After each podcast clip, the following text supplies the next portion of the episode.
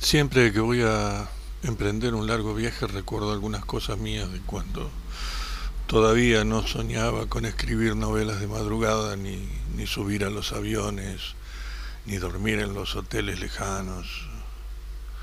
Esas imágenes van y vienen como una, como una hamaca vacía. Mi primera novia y, mi primer gol.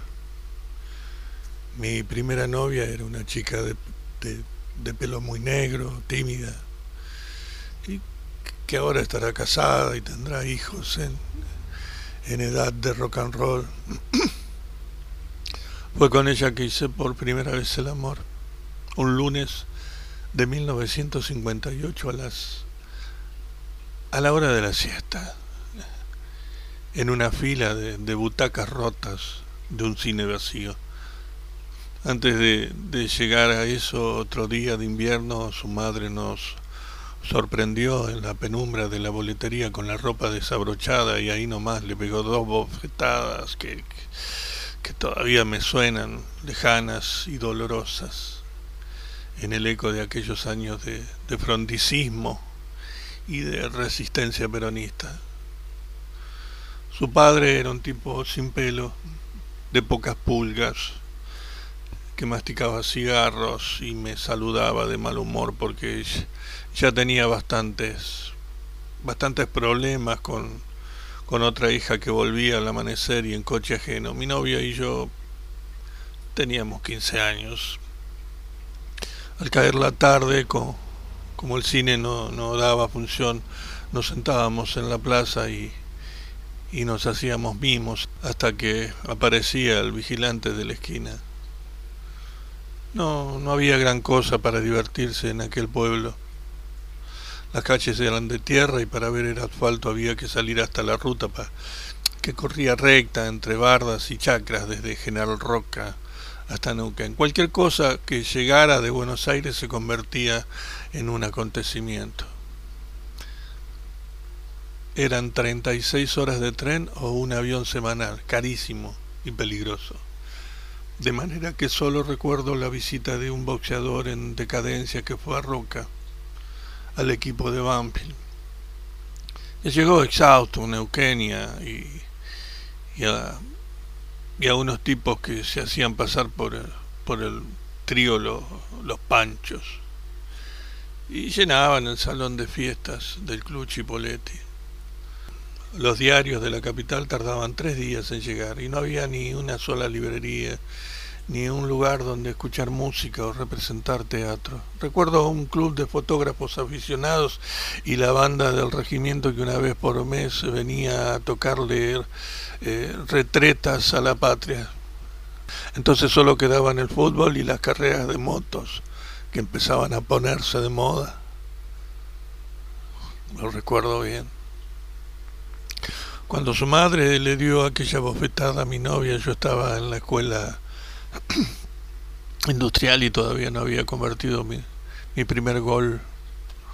Jugaba en una de esas canchitas hechas por, por los chicos del barrio y de vez en cuando acertaba a meterla en, en el arco, pero esos goles no contaban porque todos pensábamos hacer otros mejores, con público y con y con nuestras novias temblando de admiración.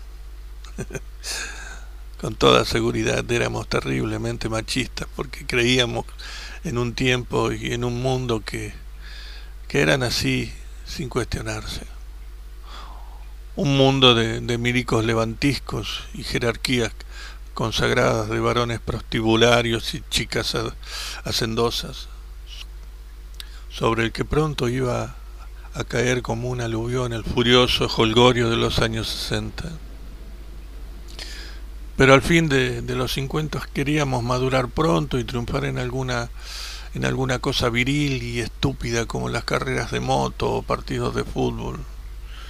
Yo me di varios coscorrones antes de convencerme de, de, de que no tenía ningún talento para las pistas.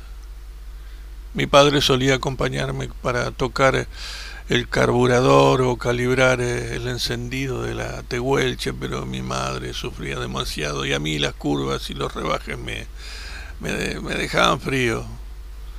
La pelota era otra cosa, yo tenía la impresión de ganarme unos segundos en el cielo cada vez que entraba al área y, y me iba entre, entre los desesperados que presumían de carniceros y asesinos. Me acuerdo me acuerdo de un número 2 viejo como como de 26 años, de vincha y medalla de la Virgen, que para asustar a los delanteros les contaba que debía una muerte en la provincia de La Pampa. Lo recuerdo con cierto cariño, aunque me arruinó una pierna porque era él quien me marcaba el día que hice mi primer gol. Pegaba tanto el tipo y con tanto entusiasmo como el legendario Rubén Marino Navarro lo llamaba Nacha Brava.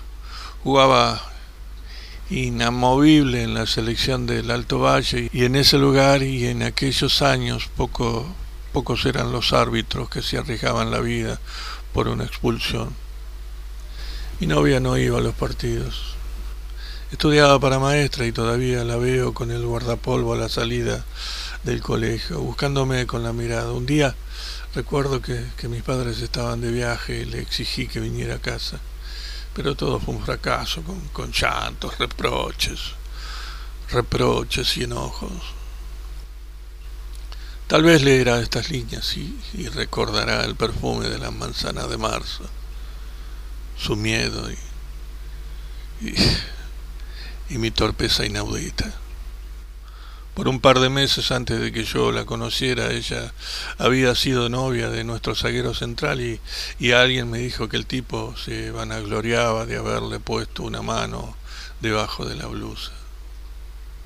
Eso me, me lo hacía insoportable. Tan celoso estaba de aquella imagen del pasado que casi dejé de saludarlo. El chico era alto, bastante flaco y pateaba como un caballo. Yo me mordía los labios allá arriba, en la soledad del número 9, cuando me faulearon y él se, se llevaba la gloria del tiro libre puesto en un ángulo como un cañonazo. Sí. Si lo nombro hoy, todavía receloso, es porque participó de aquella victoria memorable y porque sin su gol el mío no habría tenido la gloria que tiene. Mi novia admitía haberlo besado, pero, pero negaba que el, que el odioso personaje le hubiera puesto la mano en el escote. A veces yo me resignaba a creerle y otras sentía como si, si una aguja me atravesara las tripas. Escuchábamos a Billy Cafaro y, y quizás a Eddie Pequenino, pero yo no iba a bailar porque eso me parecía cosa de blandos. En realidad nunca me animé y, y sí más tarde, ya en Tandil, ahí en, en algún asalto o en una fiesta de, del Club Independiente fue porque estaba completamente borracho y perseguía a una rubia inabordable.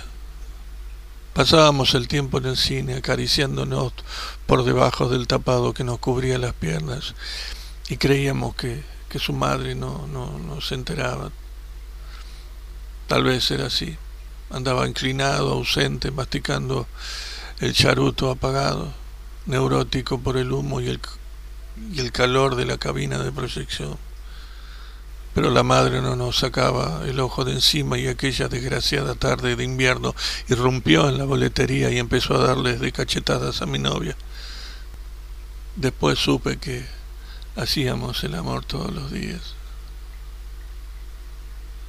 pero en aquel entonces suponía que había una sola manera posible y que si ella lo aceptaba, el más glorioso momento de la existencia habría ocurrido al fin. En ese instante en una vida vulgar solo es comparable a otro instante, cuando la pelota entra en el arco de verdad por primera vez y no hay Dios más feliz que que ese tipo que festeja con los brazos abiertos gritándole al cielo, ese tipo hace 30 años soy yo. Todavía voy en un eterno replay a buscar los abrazos y escucho en sordina el ruido de la tribuna. Sé que, que estas confesiones contribuyen a mi desprestigio en la alta torre de los escritores, pero ahí sigo, al acecho entre el cinco que me empuja y hacha brava que me agarra de la camiseta mientras estamos empatados. Y un win de jopo a la brillantina tira un centro rasante al montón, a lo que pase. Se me ha cortado la respiración, pero estoy lúcido y frío como un asesino a. Nuestro zaguero central acaba de, de empatar con un terrible disparo de 30 metros que he festejado sin abrazarlo. Y en este contragolpe, casi sobre el final, Intuyo secretamente que mi vida cambiará para siempre. El miedo de perderme en la maraña de piernas, en el infierno de gritos y codazos ya pasó. El 10, que es un veterano de mil batallas, llega en diagonal y pifia porque la pierna derecha solo le sirve para tenerse parado. Inexorablemente ese gesto fallido descoloca a toda la defensa y la pelota sale dando vueltas a espalda del 5 que gira desesperado para empujarla al córner. Entonces aparezco yo como un muchachito de la película, ahuecando el pie para que el tiro no se levante y le pego fuerte, cruzado, y aunque parezca mentira aquella imagen todavía perdura en mí, cualquiera sea el hotel donde esté. Igual que la otra. Igual que la otra a la hora de la siesta.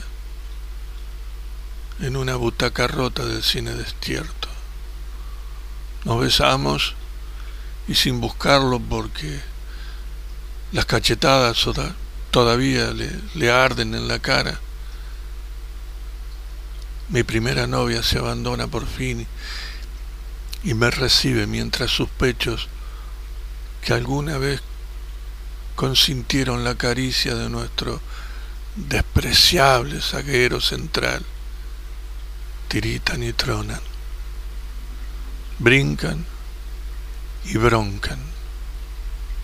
Hoy que nuestras vidas están junto a otros, y mi hotel queda tan lejos del suyo.